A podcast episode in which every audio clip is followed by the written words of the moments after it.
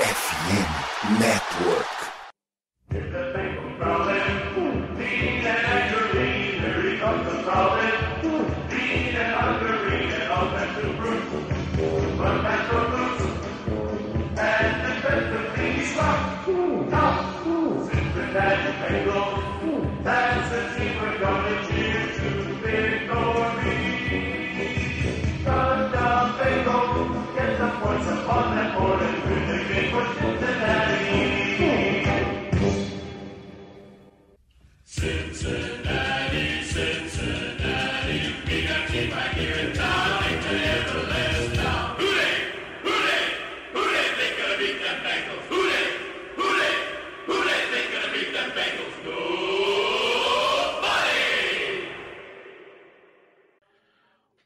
Seja muito bem-vindo ao podcast Day BR, a casa do torcedor do Cincinnati Bengals no Brasil. Hoje, episódio número 42, e vamos falar sobre a derrota do Cincinnati Bengals, que complica a situação da equipe dentro da divisão 0-3. É, derrota essa que aconteceu contra o Cleveland Browns na última segunda-feira no First Energy Stadium. E também já projetar o jogo do próximo final de semana, no domingo, contra o Carolina Panthers no Paul Brown Stadium. Opa, Baker Stadium. Estou, tenho aqui ao meu lado Conrad Aleixo. Tudo bom, Conradinho? Opa, tudo tranquilo, a voz um pouco prejudicada. Tomem suas vacinas para não, não terem tanto problema aí que por mais que o Covid não, não esteja pegando tanto, ainda está em temporada de gripe agora, né? É, hoje não contaremos com a presença de Lucas Ferreira, mas eu tenho uma, uma pergunta para o Conrad antes da gente dar prosseguimento. Você acha que a zica da participação do Lucas ela carregou de uma semana para outra? Ela estava ali carregando a barrinha do especial e daí veio nessa semana com força? Depois de dois episódios seguidos com a presença dele. Com certeza, né? Deu aquela carregada ali, aquele tempero a mais, pra vir no, justo no, no, dia das bruxas aí, né? No Halloween. Pra dar aquele gostinho ainda maior pra essa derrota, né? Exatamente. É, então, como a gente disse, Lucas não vai participar hoje. É, caso você queira entrar em contato com a gente, entre mande mensagem pelas redes sociais, entre em contato pelo Twitter e pelo Instagram, arroba RudeIBR. Eu sou arroba Slash no Twitter, Conrad é o Conrad, underline Aleixo, e o Lucas é o Lucas Saints. Então mande mensagem pra gente. É, lá também vocês conseguem pedir pra gente o, o link da gente é, para entrar no grupo do WhatsApp, que é o grupo que tem aí cerca de 80, 85 torcedores do Cincinnati Bengals no Brasil. Um grupo que o pessoal comenta muito, desespera um pouco, talvez, mas acontece. E é, a gente sempre fala da nossa parceria com, com a FN Network, a Fambonanet, e a gente agradece né, a, a parceria que eles têm e sempre divulga um pouco do conteúdo que eles têm. Então, a, o FN Network é uma plataforma de podcasts que fala, é, que traz né, os esportes americanos em voga. Então, tem de futebol americano, basquete, beisebol e hockey. É, não, o nosso adversário da próxima semana não tem, né, o Carolina Panthers não tem um podcast dedicado a eles, é, mas assim, você tem de várias franquias, então você quer ouvir um pouco sobre, sei lá, os nossos rivais, como o pessoal do Baltimore Ravens ou do do Pittsburgh Steelers, tem a Casa do Corvo, tem o Black and Yellow, uh, Black and Yellow BR. Então você acaba escutando um pouco e daí entendendo um pouco como está funcionando ali a vida dos nossos rivais, o que eles estão falando da gente. Então, por isso eu deixo a dica, entra lá na FN Network, dá uma olhada nos outros podcasts, ou recomenda para algum amigo que possa torcer para alguma dessas franquias, e boa diversão. Hoje, é... nossa, até difícil de falar, né? É, mas acho que melhor do que a gente já falar direto do jogo, né, Conrad? A gente fazer uma revisão a partir do último episódio que a gente gravou, né? Porque a gente gravou o episódio da semana passada na segunda-feira. Então a gente tinha poucas informações, a gente estava muito na empolgação a respeito do, da vitória sobre o Atlanta Falcons e a gente não tinha algumas informações que vieram a ser preponderantes na partida da, da segunda-feira.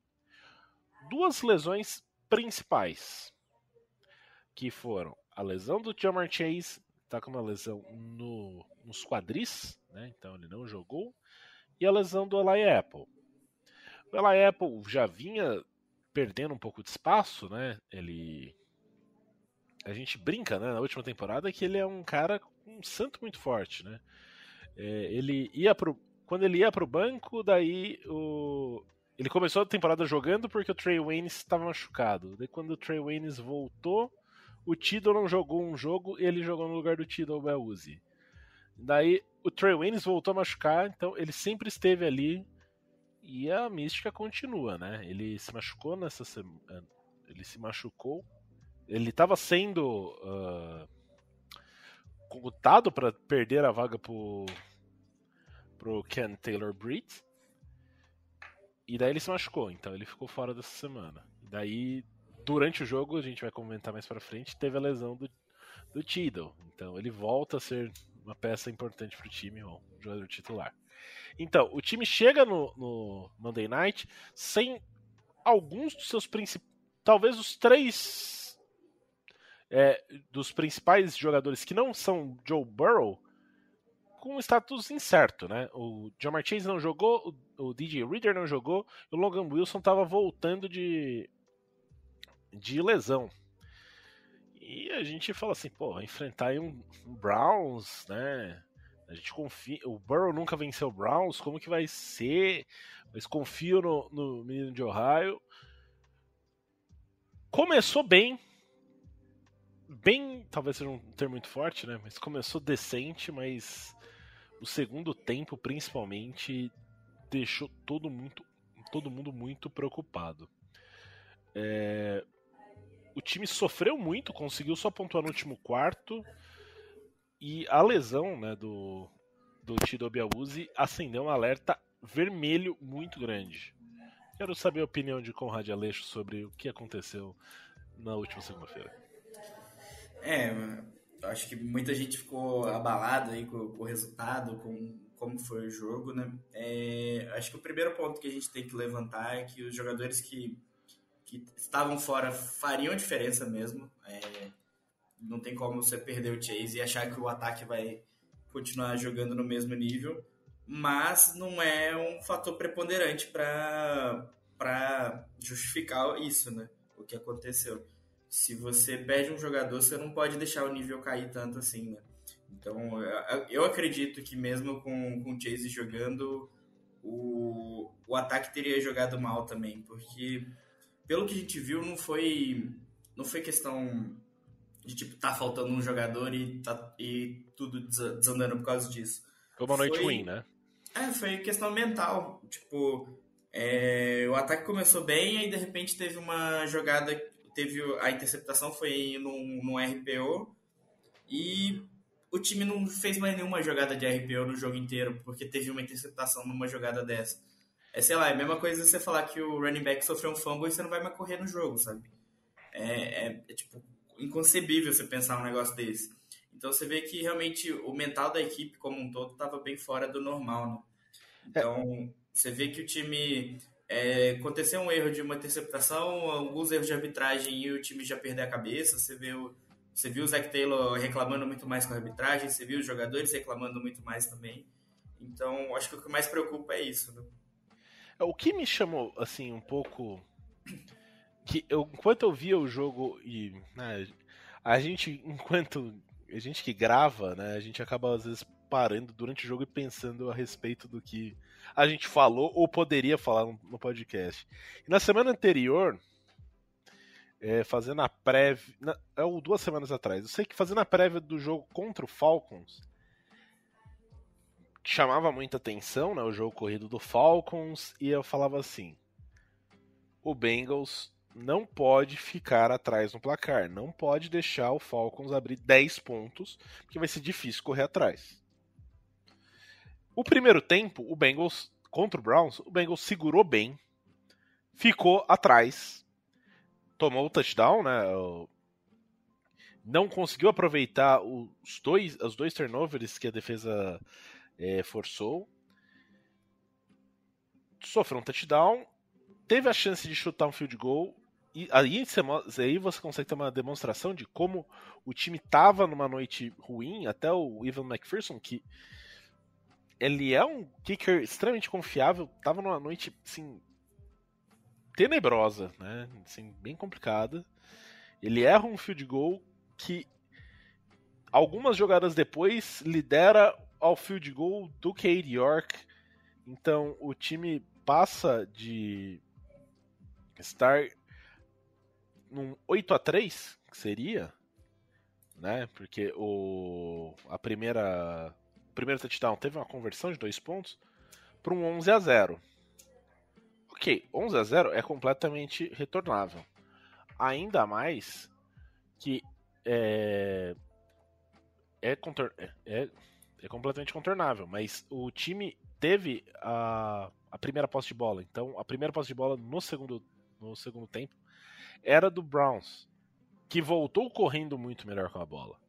Então, a gente viu uh, o, recorde né, de jogos sem tomar touchdowns no segundo tempo é, ir para o espaço na, logo no primeiro, no primeiro drive, com um jogo consistente, seis minutos de, de drive, uma corrida várias corridas do Nick Chubb finalizando com a corrida do Jacob Brissett. É, daí você tá num buraco de 18 a 0, você tá sem o seu principal corner, você tá sem o seu segundo principal corner, ou seja, você estava jogando, uh, o time começou a jogar com o Ken Taylor Britt, que estava fazendo sua estreia como uh, starter. Daí, do outro lado, alinhou o Trey Flowers, que não é já essa Coca-Cola toda. E o Trey Flowers se machuca ainda. Então a defesa já teria problemas para se segurar o jogo corrido, que é um dos principais um dos principais equipes correndo com a bola na NFL. E daí começa a sofrer também no, no jogo aéreo, na secundária. Terminando o jogo com dois rookies jogando, sendo que um deles improvisado. Então terminou o jogo com Dex Hill e com o Taylor Britt jogando de corner. E assim, o time. O Browns tirou o pé no final, né? Assim, o... você percebia o ataque deles, tipo, eles não precisavam fazer tanta coisa. O Bengals tava com problemas para avançar. Teve uma partida péssima do John Williams. Péssima, acho que uma das piores que eu vi de, do John Williams em Cincinnati. O Joe Mixon não estava conseguindo correr. Tava difícil conseguir grandes separações, tanto que o se você for ver, acho que entrando no último quarto, o o Tyler Boyd tinha duas ou três recepções e o T. Higgins também duas ou três. E eles são jogadores para conseguir muito mais recepções e muito mais jardas do que eles tinham. Então, assim, é aquele jogo que você olha e fala, deu tudo errado. Muito similar com o jogo contra Cleveland Browns no Paul Brown Stadium em 2021. É, e você falou da, da sequência de que tava dando tudo errado. É, o TD do primeiro tempo, se eu não me engano, o, o Bengals estava com 10 em campo e na conversão tava com 12, tomou falta e foi, o Browns foi para dois pontos ainda, né? Então foi uma sequência bem, bem complicada, né? Mas é tirando essa parte negativa de do que, que o ataque não foi para jogo, né?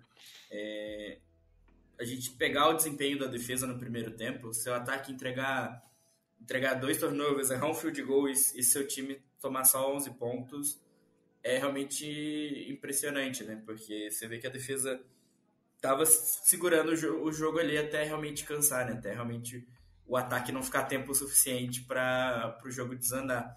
Aí você começa a perder os jogadores ainda e, e começa a complicar ainda mais. Né? Você começa a pôr jogadores que, que nunca fizeram a função para poder atuar. Então, você, vê, você via que o, o time estava completamente perdido, né? que não tinha resposta para o que fazer. Exato. E, assim, a gente vê jogadores tendo que ser jogado no fogo, né? É, é, parecia aquele, aquele pai relapso que, para ensinar a nadar, joga a criança na piscina e vê se ela vai por instinto. Foi basicamente isso que teve que ser feito com Ken Taylor Britt, que teve erros gritantes que são dores de crescimento. Assim, é, tem, acho que no The Athletic, tem uma fala que teve uma jogada que ele, ele vai. Ele salta, né? Ele dá um dive para tentar pegar a bola. E ele fala, nossa, mas eu quase cheguei na bola. Daí ele fala, o, o Luan Norman fala assim, quase não adianta, meu amigo. É... E você quase pegou a bola, mas foi uma recepção, acho que foi a do do Peoples Jones, acho que de 30 jardas. E ele falou assim: ele tem que entender que essa jogada não pode ser feita. E esse é o momento que ele vai aprender. A partir do momento que ele faz e dá errado. Você vai tomar uma chamada do seu coordenador e você não pode fazer isso. Foi dito isso numa entrevista. Então, é... são as dores do crescimento. E assim, ele estava sendo explorado porque no primeiro era a primeira partida dele como titular e no primeiro tempo o outro lado era o lado que tinha o Tirobe até a lesão. Então, você vê, tipo, ó, números a respeito de Can Taylor Britt. Foram quatro passes na direção dele, quatro passes completados, 60 jardas, um rating para o, o, o Jacob Brissett de 100, muito próximo de 120. Então, assim, começa a ficar um pouco complicado se você cede. Todos os passos que vão na sua direção, você cede. Sim, e acho que acho que todo mundo ali tava meio perdido, né? Tava todo mundo meio atônito tudo que tava acontecendo. Você via até alguns momentos que o time parecia voltar pro jogo, tipo, na, na int do Von Bell, você vê a, sideline comemorando muito, os jogadores já tá correndo para pegar o capacete, para entrar em campo, querendo mostrar. Só que em campo não estava acontecendo, as chamadas não estavam boas, o, o, o, desempenho nas chamadas também não estavam bons. Então, é, sei lá, é um daqueles jogos que você não tem como explicar, sabe? Você não, se for pegar a parte tática, você, você olha, não, não consegue achar explicação. Se for pegar a parte de execução, você fala, putz, estava ali, por que, que não aconteceu? É, é um daqueles jogos que você só tem que absorver e aprender deles e seguir em frente. Só tem que torcer para acabar logo. É, exatamente. É, uma coisa, né, que assim, o pessoal na. Principalmente os fãs, né, no Twitter, né, lá nos Estados Unidos, bateram muito na tecla foi da pouca utilização do Chris Evans, né? Ele é utilizado no primeiro drive, consegue uma, uma conexão, é, uma recepção numa terceira descida, o time avança e não basicamente não é utilizado mais. Então fica aí o, a reclamação que de forma geral né, foi feita nos Estados Unidos. É, ele que teve. Vou até dar uma olhada aqui. Pouquíssimos. Ele, no ataque ele teve dois dois snaps, sendo que ele foi efetivo num deles. Então, fica aí uma crítica até, né? O time é. tá tendo dificuldade. O Joe Mixon, a gente tem que comentar a respeito dele, ele tá tendo muita dificuldade. Tem uma jogada que ele recebe um passe é, que ele sai numa flat, ou seja, ele tá numa jogada em campo aberto, ele e um, um acho que um linebacker, ou um cornerback, mas acho que um linebacker, ele não consegue evitar o tackle, ele não consegue tomar o tackle e avançar uma jarda. Assim, é aquele, aquela jogada que você fala assim: acabou, não tem mais. Não existe mais um running back ali. Chega a ser triste ver o Joe Mixon em campo. Espero é. que melhore, mas no momento dá tristeza de ver ele em campo. É, geralmente quando você tem um desempenho ruim assim, é, geralmente a culpa você vê os torcedores colocando em cima do técnico. Mas se eu fosse colocar alguma culpa no Zac Taylor nesse jogo, acho que a única seria de demorar para conseguir se adaptar a criar matchups favoráveis, né? Quando a gente estava com o time inteiro, a gente via essa tendência do Bengals tentar mudar um pouco os jogadores de lugar, colocar o, o Chase no slot, o, o, o Boyd um pouco mais aberto, até o Mixon mesmo aberto como wideout. E a gente não viu isso acontecer até o último quarto, né? Parece que o Zach Taylor foi realmente acordar que podia fazer isso sem o Chase no, no último quarto só. Então acho que esse, acho que esse seria a única crítica que eu tenho ao, ao plano de jogo, né? E quanto ao Mixon, parece que ele está jogando com, com medo de machucar. Porque ele era um dos jogadores que mais desviava de tackles, né? Fazia os jogadores perderem os tackles em campo aberto ano passado. E, se eu não me engano, ele é o penúltimo ou antepenúltimo esse ano em, em taxa de ser elusivo, né? De conseguir fazer os jogadores errarem. Então, sei lá, parece que ele tá. Ele tá conseguindo fazer boas leituras, só que ele não tá. Não tá se entregando fisicamente para o que ele pretende fazer. Então, acho que é daí que vem o, o desempenho tão ruim dele, né? Não, e assim, a gente faz. Lógico que daí vai numa questão muito maior, porque envolve linha ofensiva e tudo mais. Mas fazer uma comparação do que a gente viu na segunda-feira com o que a gente viu na quinta-feira, entre o jogo de Texans e Eagles, você vê o Miles Sanders ou até mesmo o Damian Pierce, são dois running backs que estão sim conseguindo boas jogadas. O, o, o Miles Sanders não bateu 100 jardas, mas era constant, eram constantes as jogadas que ele conseguia 7, 8, 10 jardas muito por conta da linha ofensiva, mas muito por conta da leitura que ele está tendo.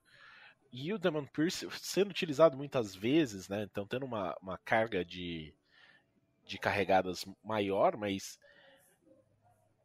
conseguindo de maneira consistente avançar a bola. E você olha pro, pro John Mixon e. Ah!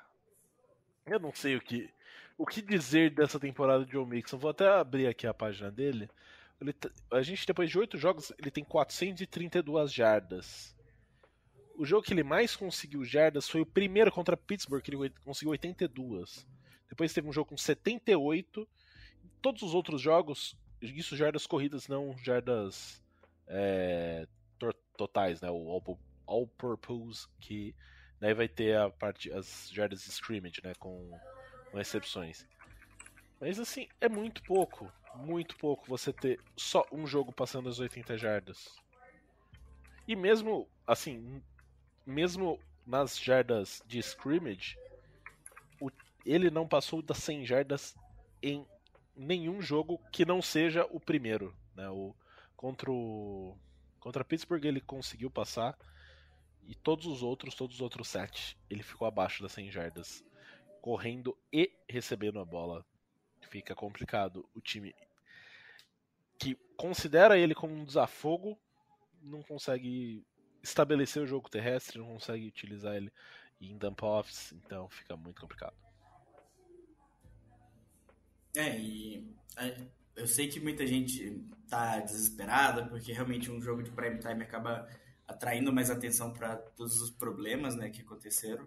Mas é quando a gente vai analisar um time, a gente geralmente tem que é, pegar a média ali, né? Você geralmente tira o melhor jogo e o pior jogo para ver do que realmente o time é capaz, né? Então, é, se for pegar o, as estatísticas, o, os times por EPA, o Bengals ainda é o, o, quarto melhor time da NFL. É uma temporada que está muito maluca e tudo mais, mas ainda não é aquele desespero. Por mais que a gente ainda tenha essas lesões que preocupam, que vão influenciar um pouco na defesa, mas essa defesa ainda é capaz de jogar num nível bom ainda, mesmo com essas lesões. Então, a gente só está precisando que o ataque realmente apareça, né? que, consiga fazer alguma coisa de fato. Que a defesa consegue segurar bastante o jogo. E esse time ainda, por mais que o 0-3 praticamente tenha selado o futuro na divisão, né, que é quase impossível agora com, com a tabela fácil que o Ravens tem pela frente. É, esse time é ainda um dos favoritos aí para conseguir a vaga de wildcard, né? Exato. E daí a gente tem a questão. Uh, o time está basicamente no mesmo ponto que esteve na última temporada. E na segunda metade tem times que talvez a gente, quando olhasse a tabela no começo da temporada, vislumbrasse e que eles estariam em momentos melhores. Falo aí de Tennessee Titans e de Tampa Bay Buccaneers, principalmente. Mas a gente tem, né, então, olhando para o futuro, são três jogos, né, os três próximos, que são é, contra Carolina, contra Pittsburgh e contra Tennessee, sendo Tennessee e Pittsburgh fora de casa. São dois jogos, são três jogos possíveis. Ainda mais que há uma bye week aí no meio e possivelmente o time conta com o retorno do DJ Reader e possivelmente do Josh Tupou. Então, o time principalmente contra essas equipes. Eu, eu acho importante, né? Contra Pittsburgh e contra Tennessee, que são dois times que correm muito com a bola. É, e contra a Carolina, a gente vai tratar mais uh, um pouco para frente. Vai ser um, um time, é, vai ser um duelo de times extremamente é, machucados, né? Ia falar machucados por lesão, mas dois times que estão sofrendo muito com lesão. Então, e o, o, Panthers, por mais que tenha tido um desempenho é, surpreendentemente bom desde a troca do, do Christian McCaffrey, é, onde ele já não jogou, ele não jogou nas duas últimas semanas, né? Não jogou contra o o Tampa Bay, não jogou contra e daí ele já tinha sido trocado no jogo contra o Falcons. Precisam de duas partidas muito boas, tanto que eles venceram o Tampa Bay e estiveram a um extra point de vencer o, o Atlanta Falcons. Mas a equipe do, do, do Panthers é uma equipe extremamente frágil e que a torcida, né, eu até conversei com um colega meu, o Guilherme Spinelli, do, do On The Clock, ele tava falando: Eu quero que o time perca. Eu assisti o jogo contra o contra o Panthers, contra o Panthers, não, contra o Buccaneers, do lado dele, e ele estava irritado com a vitória do time. Ele está realmente torcendo efetivamente para que o time perca. E ele fala assim: é complicadíssimo torcer para que o seu time perca, e aí sim o time começa a jogar minimamente aceitável. É uma coisa é um pesadelo. Ele, ele define como um pesadelo essa situação. Mais alguma coisa que a gente queira falar desse, desse, desse pesadelo, falando em pesadelo, no pesadelo do Monday Night ou não? Ah, não, vamos esquecer isso aí, vamos pro próximo jogo, que, tá. que é melhor.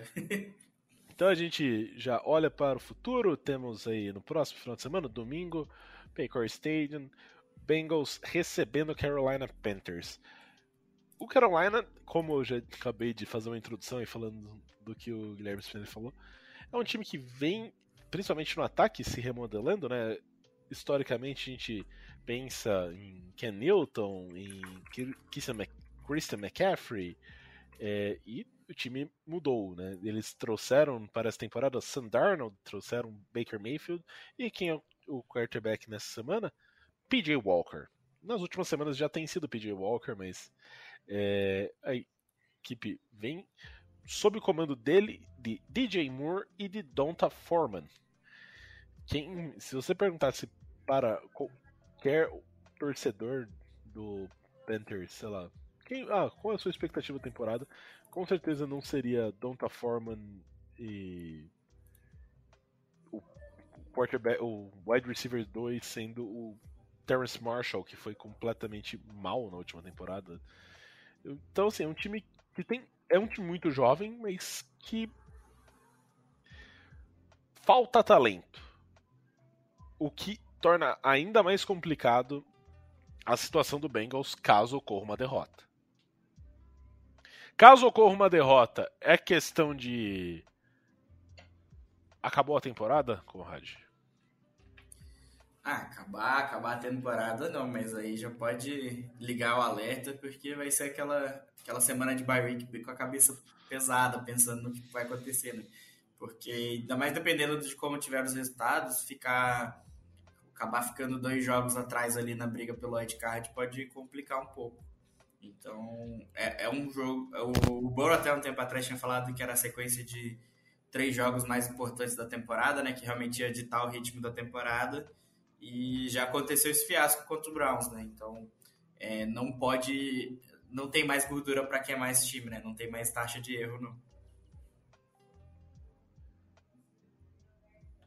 Eu até acabei de receber uma mensagem do do Spinelli aqui, ó, ele mandou falando uma previsão que o Panthers vencerá no final de semana e terá uma chance vencerá, todos os outros da NFC perder, perderão. E daí no próximo Thursday Night Football o Panthers terá mais uma chance de virar o líder da divisão. Vamos ignorar essa mensagem espantando a zica. Vou até acender aqui um incenso para proteger o, o, meu bengão dessa zica. Então, a equipe do do Carolina Panthers, além de tudo, tem lesões, né? Então, o Chuba Hubbard, que era o, vinha sendo o líder de não sei se posso dizer, né, que ele vinha sendo, mas era esperado que ele fosse o líder correndo com a bola. Ele tá fora, então com certeza vai ser o Donta Foreman. É... O wide receiver, né, o Higgins, Rashard Higgins, que era do Browns, está no, no roster do, do Panthers. E até foi comentado hoje no grupo, eu não lembro exatamente quem comentou, que poderia ter Higgins versus Higgins. O Higgins está fora, né? O Higgins do Panthers. Então provavelmente vai ser o Lavisca Chenot, o Terrence Marshall e o DJ Moore, que é o principal recebedor aí do, PJ Walker. E mesmo na defesa também a equipe tem ali suas fragilidades, né? Então tem os pontos fortes a gente pode dizer que é o, o Brian Burns e o JC Horn. De resto, é um time bastante carente, né? O líder em sacks é o Brian Burns, tem 5, depois tem o Damian Wilson com 2. É, o Brian Burns, inclusive, se eu não me engano, vou até abrir aqui, ele perdeu alguns, alguns treinos essa semana, mas deve ir para jogo. Ó. o quem está fora é o Higgins, o Chuba Hubbard e o Justin Burris, que é um safety. Uh, o Stephen Sullivan, que é Tyrande, tá doubtful. E o Dante Jackson talvez jogue, que é um corner. Então, assim, é um time que não vem pressionando muito, né? Não, como eu disse, não tem grandes sacadores. Você olha na temporada, eles têm 12 sacks em 8 jogos. Então pode ser que seja um, um sinal bom aí para a linha ofensiva do Bengals, que vem de uma partida principalmente onde seus tackles é, não performaram muito bem. E existe até uma conversa no, né, eu vi no Twitter a respeito da possibilidade de tanto o Jonah Smith, o Jonah Williams, quanto o Léo Collins não estarem 100% e por isso não estarem performando tão bem. Pode ser passação de pano, mas faria sentido, porque os dois estão jogando bem abaixo do que era esperado para eles. E o miolo da linha ofensiva do Bengals, que era uma preocupação, talvez a principal preocupação antes de começar a temporada, vem performando, na minha opinião, bem. Assim, o Alex Capa, o. O. Cordell Volson e o Ted Carras, na minha opinião, eles têm feito um trabalho bem ok. No último jogo, os, onde o Burrow foi sacado cinco vezes. Desses, acho que uns três foram atribuídos ao John Williams, que estava tomando um baile do Miles Garrett. Né? É, e é, para esse jogo a gente tem falado bastante que parece que quando o outro time tem um pass rush muito bom, o ataque parece não conseguir performar, né? Foi assim, a maioria dos jogos que a gente enfrentou alguém muito bom, tipo Miles Garrett, Michael Parsons. Então parece que o ataque apaga, né? E o Brian Burns é um jogador que tem esse potencial, apesar de que o resto da, do, do time não ajudar ele tanto assim, né? Então, é, eu espero um jogo que, que, o ataque do Bengals consiga aparecer tranquilo. É, por mais que a OL vá ter alguns problemas, eu, eu acho que vai ter um bom jogo, principalmente no, no jogo corrido. O Panthers não está conseguindo é, segurar tanto o jogo corrido dos adversários. Então, eu estou esperando um jogo que, que já esteja resolvido aí no terceiro quarto e que a gente consiga ficar tranquilo aí, pra, pelo menos na semana da bye week. Né? É, e assim, é, acaba sendo aquele jogo que a gente torce para que ocorra sem maiores percalços e que chegue a bye week logo para o time conseguir reagrupar, é, restaurar né, os jogadores. Então, é, existe o boato de que o Jamar Chase conseguiria jogar logo depois da bye week, que o DJ Reader voltaria depois da bye week. Então, você consegue trazer alguns jogadores. Saiu a informação hoje que o Mike Hilton não joga, então isso gera mais uma complicação, né? mais uma, uma um ponto de preocupação no torcedor. Então a equipe vai com os starters sendo o Taylor Britt, o Eli Apple, que retorna de lesão, e o Jalen Davis. Um abraço para a equipe do Golin Sports, é, que vai ser o corner, é, vai ser o, o Nickelback, né? É, inclusive o Zach Taylor tem um quote, né? Ele, ele falou, tem uma citação dele dessa, dessa semana que o Jalen Davis é um dos 32 melhores slot, é, marcadores de, de, slot, né? Então, nickelbacks da NFL, onde só há 32 jogando atualmente. Então, olha ele mostrando toda a confiança no Jalen Davis. E caso o Jalen Davis não se saia tão bem, né? Ele que é um dos 32 melhores, temos aí Dex Hill que pode entrar e cobrir essa lacuna. É, e o, Zac Taylor que tava bem irônico hoje nas respostas, não tava muito de bom humor na, na entrevista, não. Tava, tava atirando para todo lado, né? É, que será que a Sarinha fez com ele, hein? é, eu acho que o prime time não, não caiu muito bem para ele, não. Mas é, da parte da defesa, é, por mais que a gente tenha visto todo mundo é, se machucando, o time tendo que se virar ali, é, uma coisa é você ter que fazer um plano de emergência ali na hora do jogo e outra você ter uma semana para já preparar esse plano reserva, né? Então, eu acho que a gente, o Anarumo vai ter uma, um dilema, né, entre tentar usar entre tentar usar esquemas mais sofisticados, né, para para tentar encaixar ali, jogar com três safeties ou tentar mesclar um pouco o, os jogadores jovens para eles não aparecerem tanto mas também tem a questão de que eles são, são, jogadores, são jogadores jovens e que vão ter que fazer esquemas mais simples para poder performar bem, né? Então o Anarumo vai ter um desafio bem grande de tentar conseguir fazer isso essa semana, mas é, eu consigo ver o, o time conseguindo usar mais linebackers para suprir um pouco isso, usar mais safeties e eu acho que a defesa vai ter um, um desempenho bom de novo. É, o, até né, mais cedo comentei, já tinha conversado com o Guilherme Spinelli. Ele trouxe a receita para o Bengals vencer essa partida. Para o jogo corrido, para o Dante Foreman. Força o PJ Walker a passar. Vocês ganham o jogo assim. Pode ser, ele falou, pode ser até que vocês ganhem de outra forma, mas assim é certeza que vocês ganham. É, então, fica aí a dica, Spinelli, que é torcedor do, do Panthers, mas está falando que ele quer que o Bengals vença. Ele aí tem se tornado um bom freguês dessa pessoa que vos fala. É... E ele falou também que tem encontro da Panthers Brasil e sempre quando tem esse encontro, o Panthers perde. Eu acho que ele tá invocando todas as dicas possíveis. Esse cara é safado, ele é moleque ele tá invocando todas as zicas e espero que dê errado essas zicas aí e que o Bengals se sobressaia.